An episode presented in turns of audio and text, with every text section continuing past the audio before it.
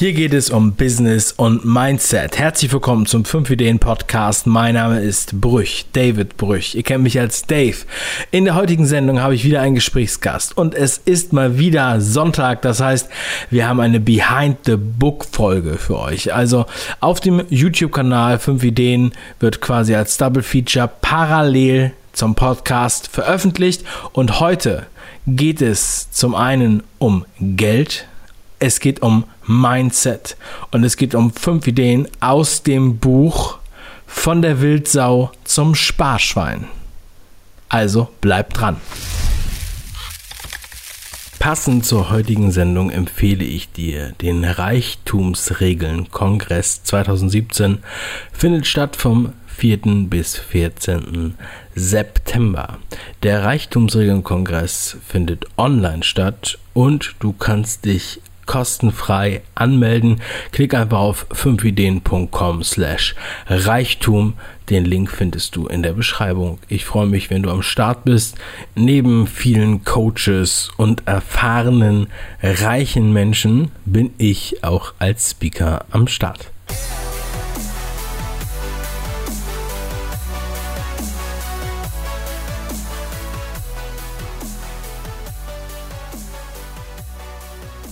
Von der Wildsau zum Sparschwein. Das ist ein geiler Titel. Dieser Titel hat mich, äh, hat meine Aufmerksamkeit auf dieses Buch gelenkt und dann habe ich über Umstände, über lustige Umstände, auch noch den Autoren kennengelernt. Und zwar Michael Serve. Und ich habe ihn jetzt gerade am Apparat. Herzlich willkommen, Michael. Schön, dass du am Start bist. Ja, servus, David. Du, ähm, du hast auf jeden Fall schon mal einen lustigen Titel für dein Buch gewählt. Danke. Du hast heute einen Gastbeitrag auf fünf Ideen und hast deine persönlichen fünf Ideen aus diesem Buch präsentiert. Aber wir fangen mal ganz vorne an. Michael, was bist du für einer? Was bin ich für einer? Also äh, ich bin zum einen mal Familienvater, beruflich bin ich äh, Finanzcoach, äh, spezialisiert auf das ganze Thema moderne Haushaltsplanung und ich, ja, ich sehe mich auch als Querdenker. Okay, das ist kurz und knapp. Ähm, interessant, ähm, gerade das Thema Haushaltsplanung, ja, das, äh, da sind wir schon quasi mitten im Thema. Denn ich war ja, bin ja gelernter Bankkaufmann und da haben wir ja dann auch immer Haushaltsplanung gemacht, so ein bisschen. Also es gibt ja immer so eine Hausrechnung, ähm, ähm, wie nennt man das denn noch? Persönliche, ähm, ja, macht man so eine persönliche Haushaltsrechnung. Einnahmenüberschussrechnung oder halt sowas halt, ja. Ja, so in der Art, aber man nennt das dann halt irgendwie ein bisschen anders und das immer mit so Pauschalen. Ne? Da haben wir immer gesagt, okay, ein Pärchen, Pauschale damals 500 Euro, für jedes weitere Familienmitglied 250 oder irgendwie sowas. Ja, die Haushaltspauschalen, wenn du zum Beispiel bei einer Finanzierung ja, veranschlagst. Ja, genau. Ja. Ähm, ja, aber wir, wir fangen mal bitte von vorne an. Also du äh, hast ja auch jetzt, du bist ja jetzt schon erwachsen, du bist ja jetzt schon groß, du bist ja schon, äh, deine Kinder sind ja schon groß, könnte man sagen. Ja. Also, äh, äh, wenn wir jetzt mal zurückgehen, also nicht von der Wiege anfangen, aber so nachdem du mit der Schule fertig warst, wie hat sich sozusagen dein, äh, wie sah dein Weg aus bis, bis heute? Fangen wir mal so an. Also wirklich beim Urschleim. Ähm, also was vielleicht wichtig ist, ich komme aus dem Nahen Osten, ja, also aus Sachsen, ja, aus den neuen Bundesländern. Und äh, das ist natürlich eine Geschichte, die mich von klein auf geprägt hat, weil du ja in dieser, ähm, ja, die schönen Seiten und die Demagogie des Sozialismus aufgewachsen bist. Äh, was wahrscheinlich auch so ein bisschen meine, meine soziale Ader geprägt hat, also meine Wertevorstellung für das ganze Thema Gemeinschaft. Kann sein, weiß ich nicht, aber ist jetzt nur so eine Theorie. Und äh, ich bin sehr, sehr früh auf eigene Beine gefallen, weil ich mit 17 hatte ich leider ein Erlebnis gehabt, ähm, wo meine Mutter, die ja, muss ein bisschen ausholen, ja, also die hat, hat, hat eine Scheidung hinter sich gehabt und das hat so ein bisschen an ihrem Nervenkostüm gearbeitet. Und aufgrund dessen ähm, hat sie halt gedacht, sie kann jetzt mit mir heile Welt machen. Und ich war aber ein Spätentwickler. Das heißt, mit 17 ging das bei mir erst los, dass ich mich dann so umge umgeschaut habe und bin dann mit Kumpels um die Häuser gezogen. Das machen ja heute andere mit 14. Und äh, hat dann eben gedacht, äh, sie kann, wie gesagt, da, da die, die Familie dann aufrechterhalten. Und die, sie kam damit nicht klar, dass ich einfach dann spät abends nach Hause komme. Ich habe meiner Mutter eigentlich nie was Böses getan. Das hat sie auch im Nachhinein bestätigt. Also ich habe dann nicht einfach bloß eine einseitige Sichtweise. Äh, Ende vom Lied war, sie hat mich dann mit 17 auf die Straße gesetzt. Also wir hatten dann einen kleinen Disput dann in der Küche und ich durfte dann nur noch kurz meine Taschen packen und bin dann praktisch mit allen Hab und Gut, was ich hatte, äh, losgezogen und war dann eine ganze Zeit lang obdachlos. Das war eine Geschichte, die mich extrem geprägt hat. Und dann eben auch, dass ich dann mit sehr wenig Geld schon lernen musste zu haushalten. Also ich hatte damals einen Lehrlingslohn von 80 Mark. Ostmark, ja, aber äh, das war jetzt auch nicht so, dass du da riesen Sprünge machen konntest. Ähm, ich habe dann äh, eben einfach lernen müssen, mir Geld dazu zu verdienen, also immer hart zu arbeiten, konnte mir mein Studium aufgrund dessen auch nicht leisten. Also ich wollte normalerweise studieren, wollte Kampfpilot werden. Und das ist dann alles mehr oder weniger ad acta gelegt worden. Und dann durch Beziehungen bin ich dann auf dem, äh, mit einem Freund nach Bayern und ähm, habe hier, damit ich nicht arbeitslos war, als Bauhelfer gearbeitet und in der Gartenabteilung bei Obi und habe dann äh, einen Job angenommen als Kundendiensttechniker für Computerkassensysteme. Das war so eben meine, erste, meine ersten Reibungspunkte mit dem Kapitalismus äh, und mit, ähm, ja, mit Geschäftsplänen, also dass du praktisch gesagt bekommst, was du den Kunden zu verkaufen hast, was aufgeschlagen wird. Also ich hoffe, das wird jetzt nicht zu lang, Dave. Ähm, und ja, und dann irgendwann bin ich eben selbstständig geworden als Finanzberater. Das war dann Anfang, 4, äh, Anfang 95. Äh, auch aus dem Aspekt heraus, also ich wollte nie Finanzberater werden, aber ich wollte zumindest immer selbstständig werden. Also wir hatten frühzeitig zum Beispiel mal den Plan, eine, eine, ein Bistro aufzumachen das ist aber dann gescheitert an den ganzen Maßnahmen, die wir von der, vom Hygieneamt bekommen, also die Umbaumaßnahmen, die erforderlich gewesen wären. Und ja, das hat Gott sei Dank nicht geklappt und deswegen bin ich dann irgendwann hier selbstständig geworden als Finanzberater. Ja? Weißt du, wer nichts wird, wird, wird. Und ist dir auch das nicht gelungen, dann machst du in Versicherungen. Geiles Ding. Ja, äh, ich bin ja, wie habe ja eben schon gesagt, ich bin ja gelernter ähm, Bankkaufmann, also das mit der Versicherung habe ich mir auch mal angeguckt. Ähm, ah, interessant. Also ich denke mal schon mal ein krasser, krasser äh, Werdegang.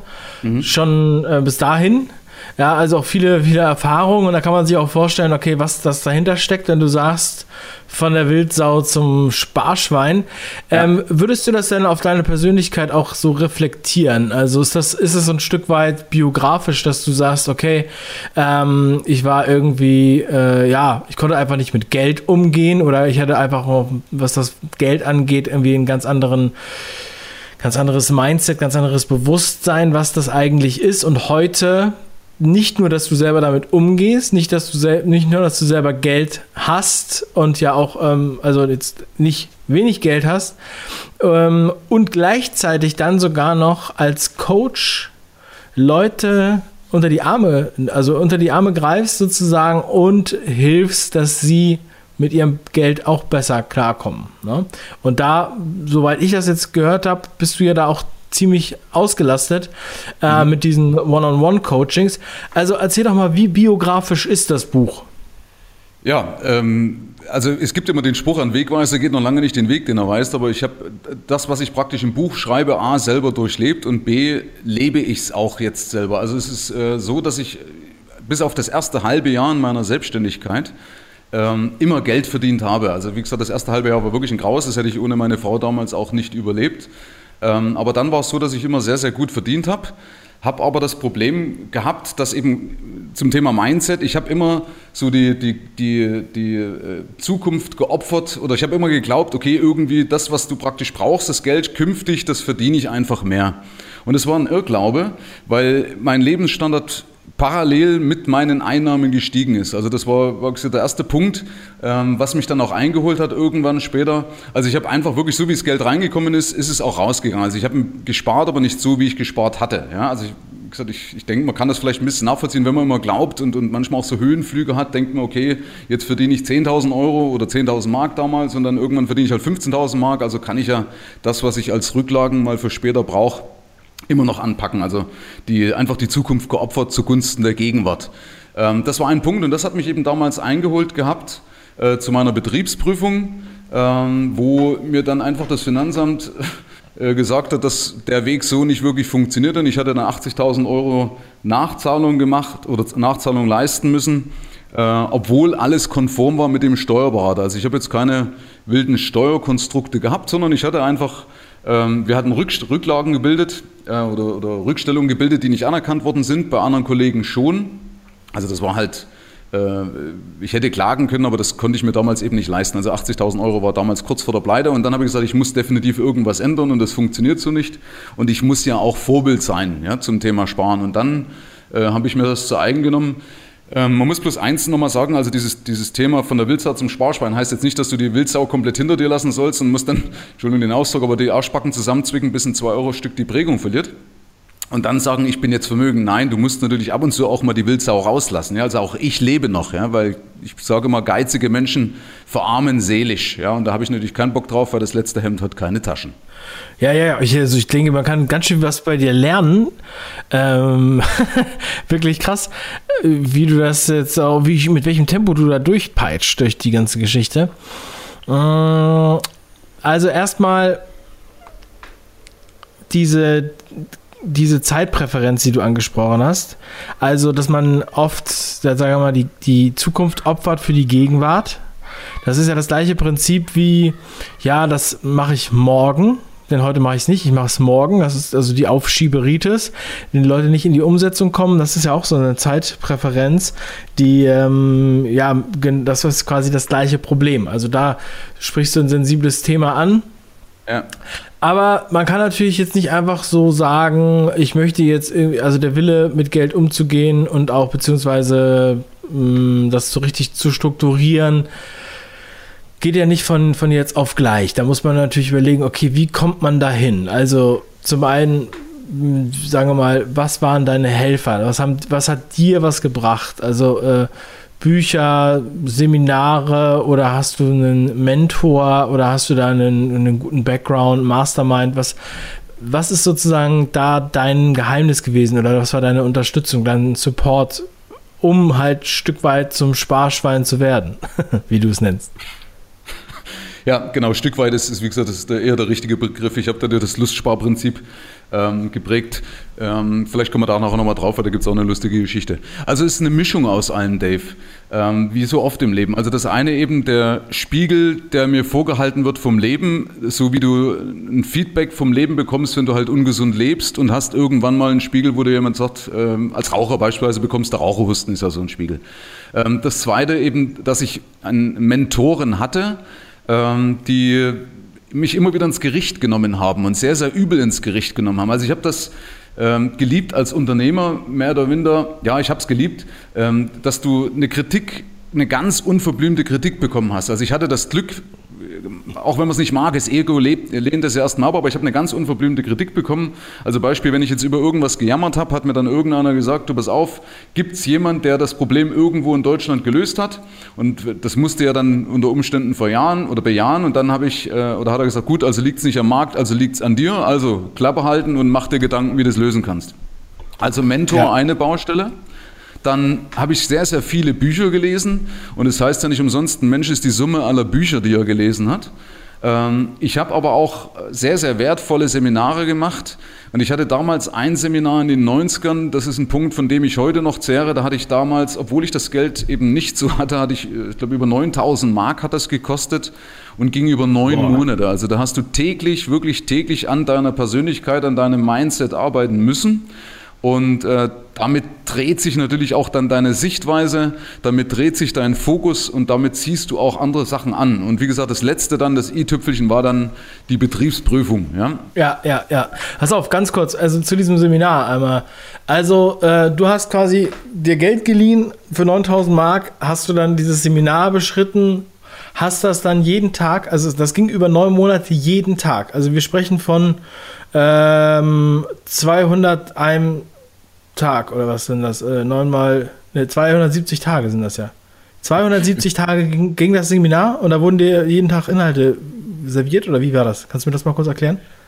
Äh, ja, kann ich kurz erklären. Also ich habe die 9000 Mark nicht geliehen, sondern zusammengekratzt bei mir. Ja, man, das ist ja schon traurig, ja. wenn du als Finanzcoach was überhaupt zusammenkratzen musst, aber ich sag mal, das war glaube ich ein Jahr oder sowas, war ich selbstständig. Ähm, nee, du hast, also einmal im Monat war immer ein Treffen ähm, dann war, ja, jetzt muss ich überlegen, dann war noch mal ein Seminar, wo du dich praktisch übers Wochenende dann ausgetauscht hast, aber du hast äh, Unterlagen bekommen, also in, in Papierform, einen dicken Ordner und hast jeden Tag äh, an, deiner, an deinem Persönlichkeitsprofil arbeiten müssen. Also es hat sich aufgeteilt, ich glaube, in sieben Themen, ja, in sieben Themen. Und hast jeden Tag an deinem Persönlichkeitsprofil arbeiten müssen, inklusive einer, einer Affirmation, ähm, die du dann vorsprechen musstest, weil es gab praktisch, äh, es gibt ja diese Regel, glaube ich, von Psychologen, die sagen, du musst 90 Tage was oder 90 Mal was machen, äh, und dann, deswegen musstest du diese Affirmation dreimal am Tag vorlesen, laut vorlesen und dann eben ein Kreuz machen, dass du das gemacht hast. Und das habe ich also komplett durchgezogen. Ähm, und dann merkst du auch logischerweise, dann ändert sich was. Also das kennst du auch vom Sport. Ja? Du, ich habe vorhin mitbekommen, du bist auch, äh, hast sehr, sehr viel Sport gemacht. Ähm, nach 90 oder wenn, wenn du 90 Mal was gemacht hast, dann ändert sich definitiv auch bei dir was in deiner Wahrnehmung und in deinem ganzen Auftreten. Mhm. Ja, sehr interessant, auf jeden Fall. Ähm, jetzt wollte ich mal kurz da weitergehen. Ähm, warte mal, wo habe ich jetzt? Ich hatte, habe mir gerade den, den Punkt verloren, den du danach gesagt hattest. Also, da hattest du das Seminar gemacht. Ach ja, die Betriebsprüfung war das. Ähm, ja. Also bei mir war es nicht ganz so schlimm, ne? aber ähm, bei mir war es äh, lustigerweise so, also ich habe halt, ich bin halt sozusagen in die Selbstständigkeit äh, so ein bisschen reingepoltert, ne? So mit mhm. mehr, mehr, mehr also ich wollte halt irgendwie was machen und wusste halt nicht so richtig, wie ich das machen soll. Und das war jetzt kein, äh, die ganze Struktur war nicht da. Und dann habe ich dann auch, irgendwann kam dann die Steuer und wollte von mir äh, Geld haben. Keine Betriebsprüfung, aber es waren schon etliche Tausende, äh, ja, genau. die dann auf einmal überweisen, überweisen muss. Und da gibt es ja dann auch keine Frist, äh, beziehungsweise man kann da was beantragen und so, man kann auch was mit denen sich einigen und so weiter. Aber auf einmal denkst du dir von heute auf gestern, ähm, also eben war das noch ein geiles Geschäft und dann wollen die auf einmal von dir 12.000 Euro haben und du denkst so, Alter, Falter, was ist denn hier los und so weiter, ne? Und dann denkst du dir, das ist das Finanzamt, da kann man, da braucht man, äh, da darf man nicht jetzt scherzen oder was. Das geht hier ums Eingemachte.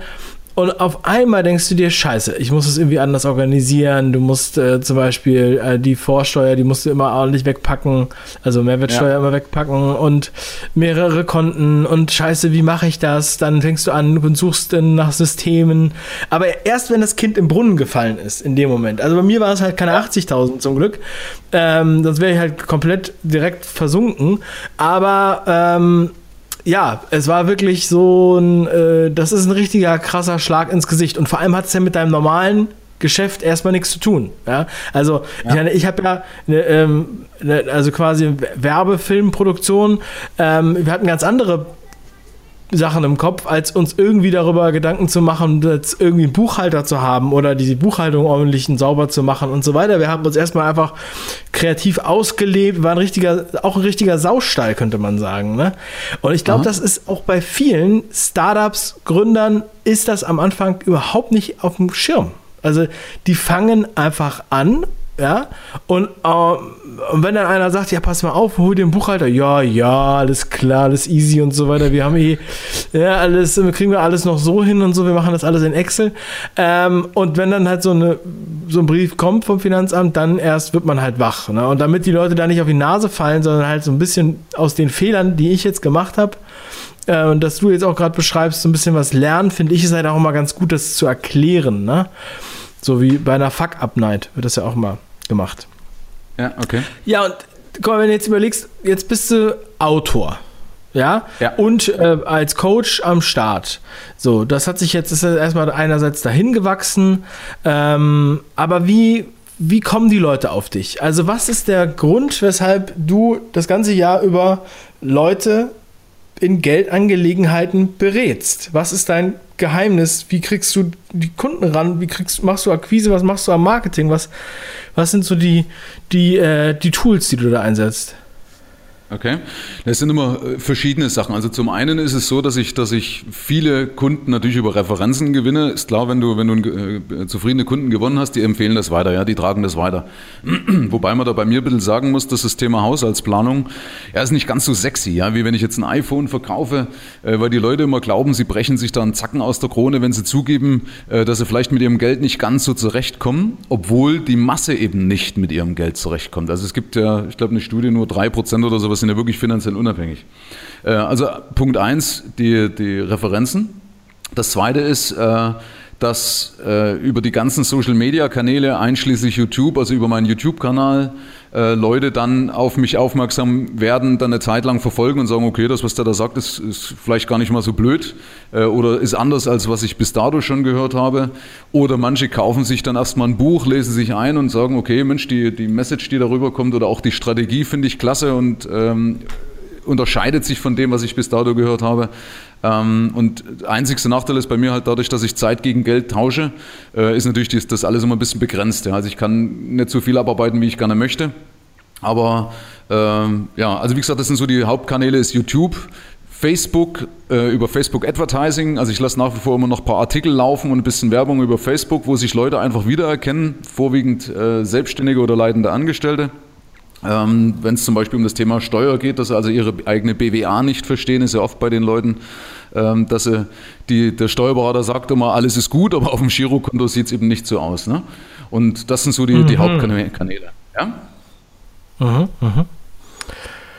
Ja, cool. Ähm, also was kannst du mal zu deinem zu deinem YouTube-Kanal ähm, was sagen? Also du hast jetzt schon angedeutet, dass du darüber Kunden gewinnst.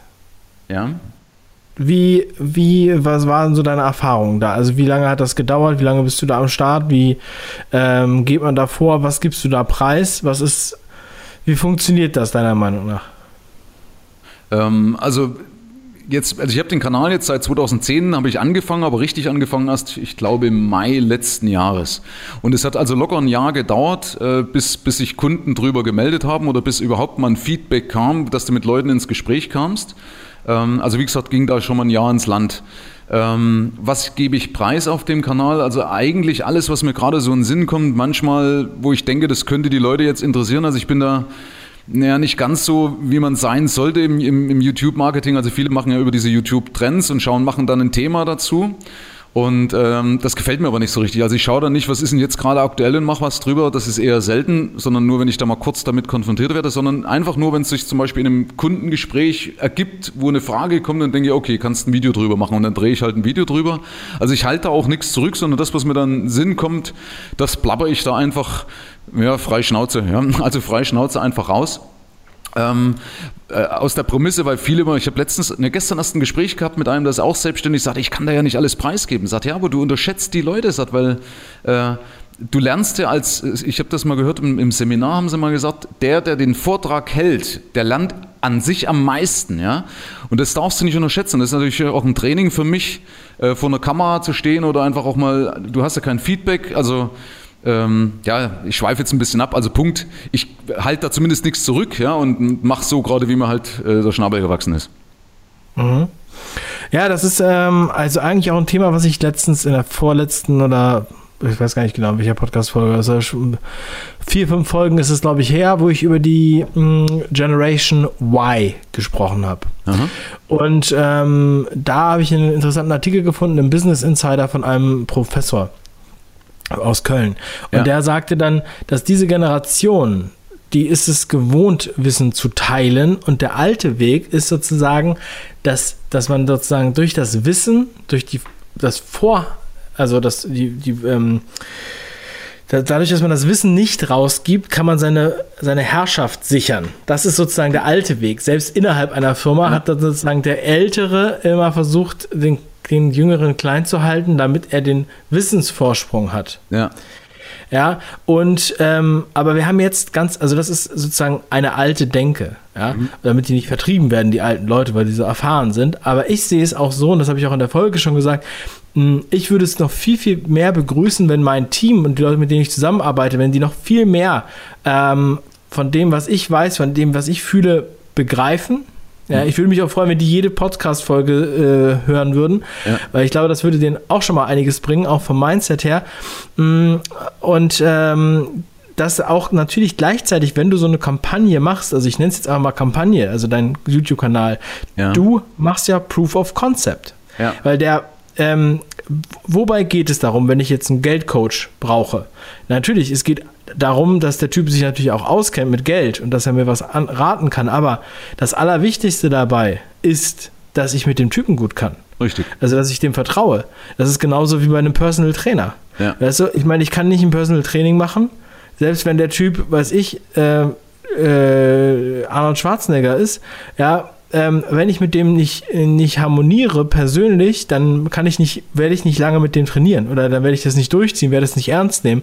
Und das ist wahrscheinlich das Allerwichtigste. Es ja auch, gibt ja immer diese Ebenen. Also das meiste, die meiste Entscheidung ist ja emotional ja. und erst danach kommt ja dann so ein rationaler Teil, eigentlich nur um zu rechtfertigen, warum man die emotionale Entscheidung getroffen hat. Richtig. So, und ähm, jeder, der das hier hört, und das ist ja das alte Lied, also ich meine, ich rede ja jede Woche mit jemandem darüber, wo die dann sagen, wir können das ja nicht rausbringen, wir können das ja nicht rausbringen, ähm, dann kommt ja keiner mehr zu uns, unsere Expertise, ähm, bla bla bla. Aber was passiert wirklich? Du hast du, du hast die Leute ähm, schon mal beraten. Es gibt auch ein paar Leute, die natürlich niemals deine Kunden werden, die das gehört haben, aber darum geht es ja gar nicht. Sondern es geht darum, dass du, äh, du kannst ja auch gar nicht alle, die das gucken, beraten. Das ja, sind ja viel zu viele. Richtig. Du erreichst ja dann, und das wächst ja auch die ganze Zeit im Endeffekt exponentiell. Wenn du das dann nochmal richtig optimierst, dann geht es ja nochmal richtig Gas. So, und wenn du dann so 100.000 Leute im Monat erreichst, ja, also ich will ja nicht 100.000 Leute beraten, da musst du dir halt irgendwas anderes überlegen, ja.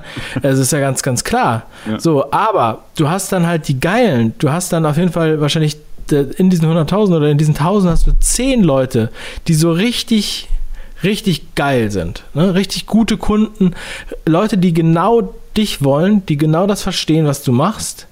Ja, und ähm, den musst, du kannst du einfach auch genauso sein, wie du bist, ja. Und weil das ist im Endeffekt passt das einfach wie Arsch auf Eimer, wie man so schön sagt.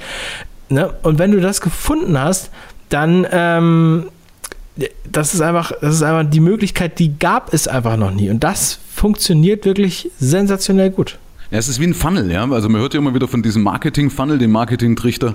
Äh, und du filterst automatisch da die Leute raus, die dann abonnieren, die sich dann wieder deabonnieren und dann irgendwann bleibt eben ein harter Kern, der sagt, du pass auf, äh, so wie du gesagt hast, der Typ ist mir sympathisch, ja. Oder das, was er sagt, ist auch noch authentisch und das äh, zeigt Kompetenz, ja. Und damit hast du einfach einen wunderschönen Trichter, den du aufbaust, wo am Schluss dann genau die Leute übrig bleiben, mit denen du auch wirklich Spaß hast. Ja, darum geht's ja, ne? Das ist ja genau der Punkt. Und das wird dir alles erspart gespart, wo du früher viel, viel Geld in, in den Raum schmeißen musstest. Gut, in dem Fall ist jetzt Zeit, aber ja, ist ein schöner Marketing-Funnel. Ja, also ähm, das ist auch ein Thema, was ich in meinem Webinar immer wieder anspreche, weil es einfach so wichtig ist. Also ich sage immer, es ist das Gesetz Nummer eins im Online-Marketing.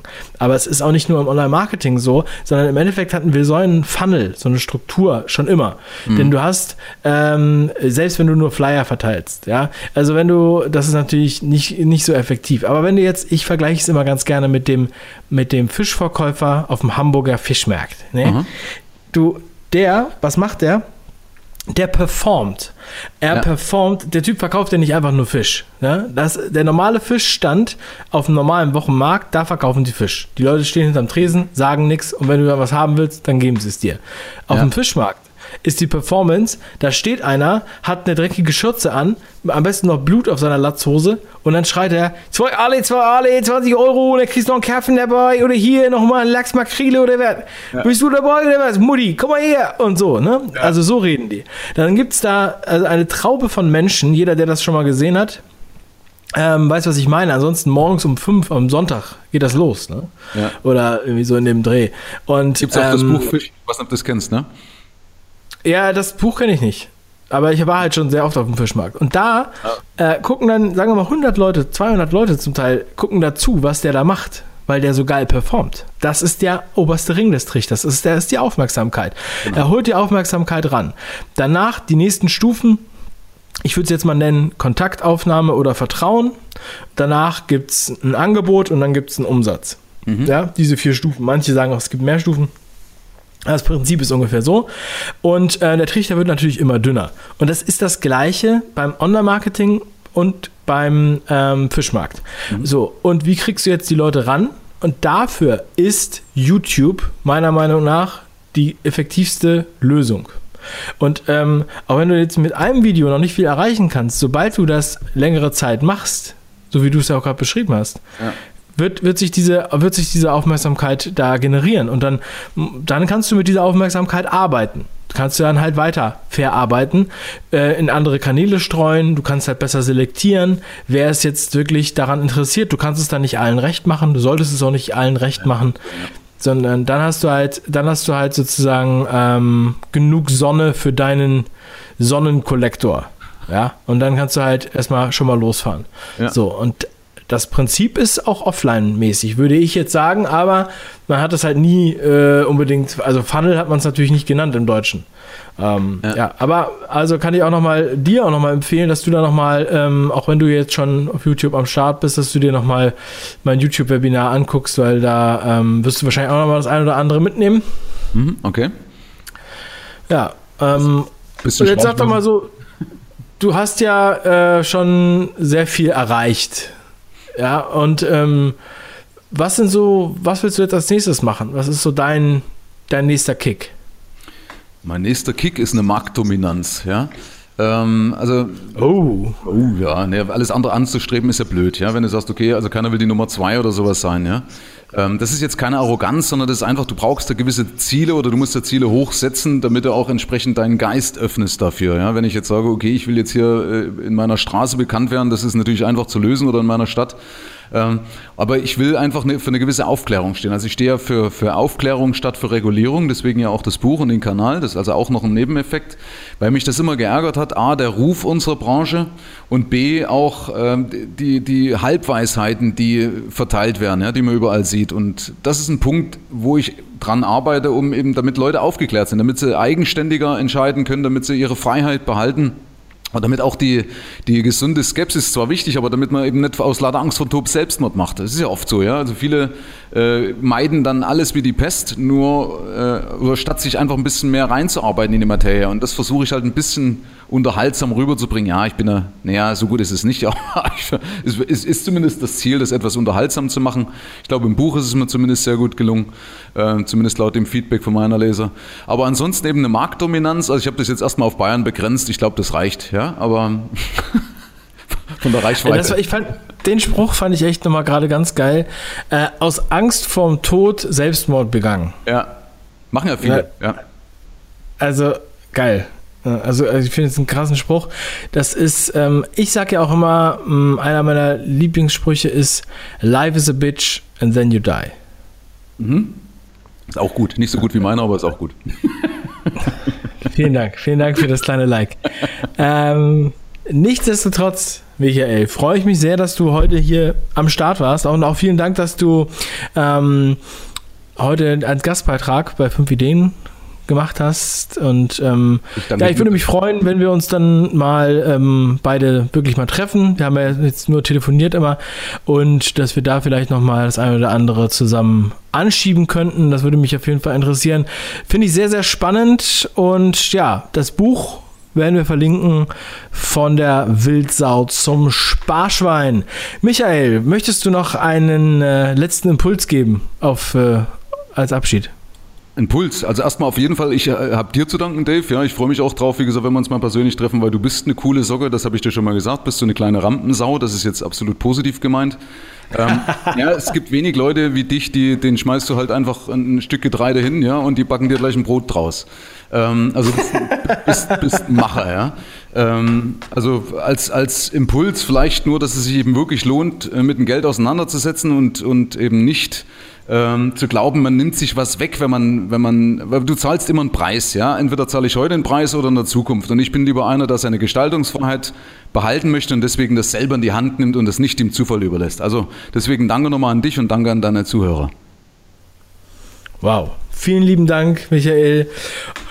An alle draußen, ich hoffe, ihr habt jetzt einiges mitgenommen. Habt ihr eure Blog, äh, euren Blog weiter vollgeschrieben mit ein paar Notizen und wacht morgen einfach mit noch mehr Spirit auf.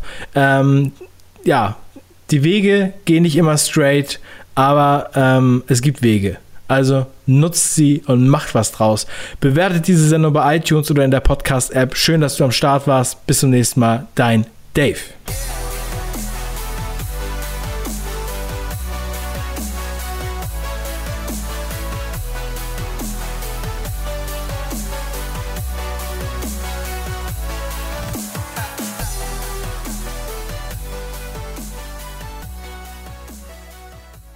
Passend zur heutigen Sendung empfehle ich dir den Reichtumsregeln Kongress 2017. Findet statt vom 4. bis 14. September. Der Reichtumsregeln Kongress findet online statt und du kannst dich kostenfrei anmelden. Klick einfach auf 5ideen.com slash Reichtum. Den Link findest du in der Beschreibung. Ich freue mich, wenn du am Start bist. Neben vielen Coaches und erfahrenen, reichen Menschen bin ich auch als Speaker am Start.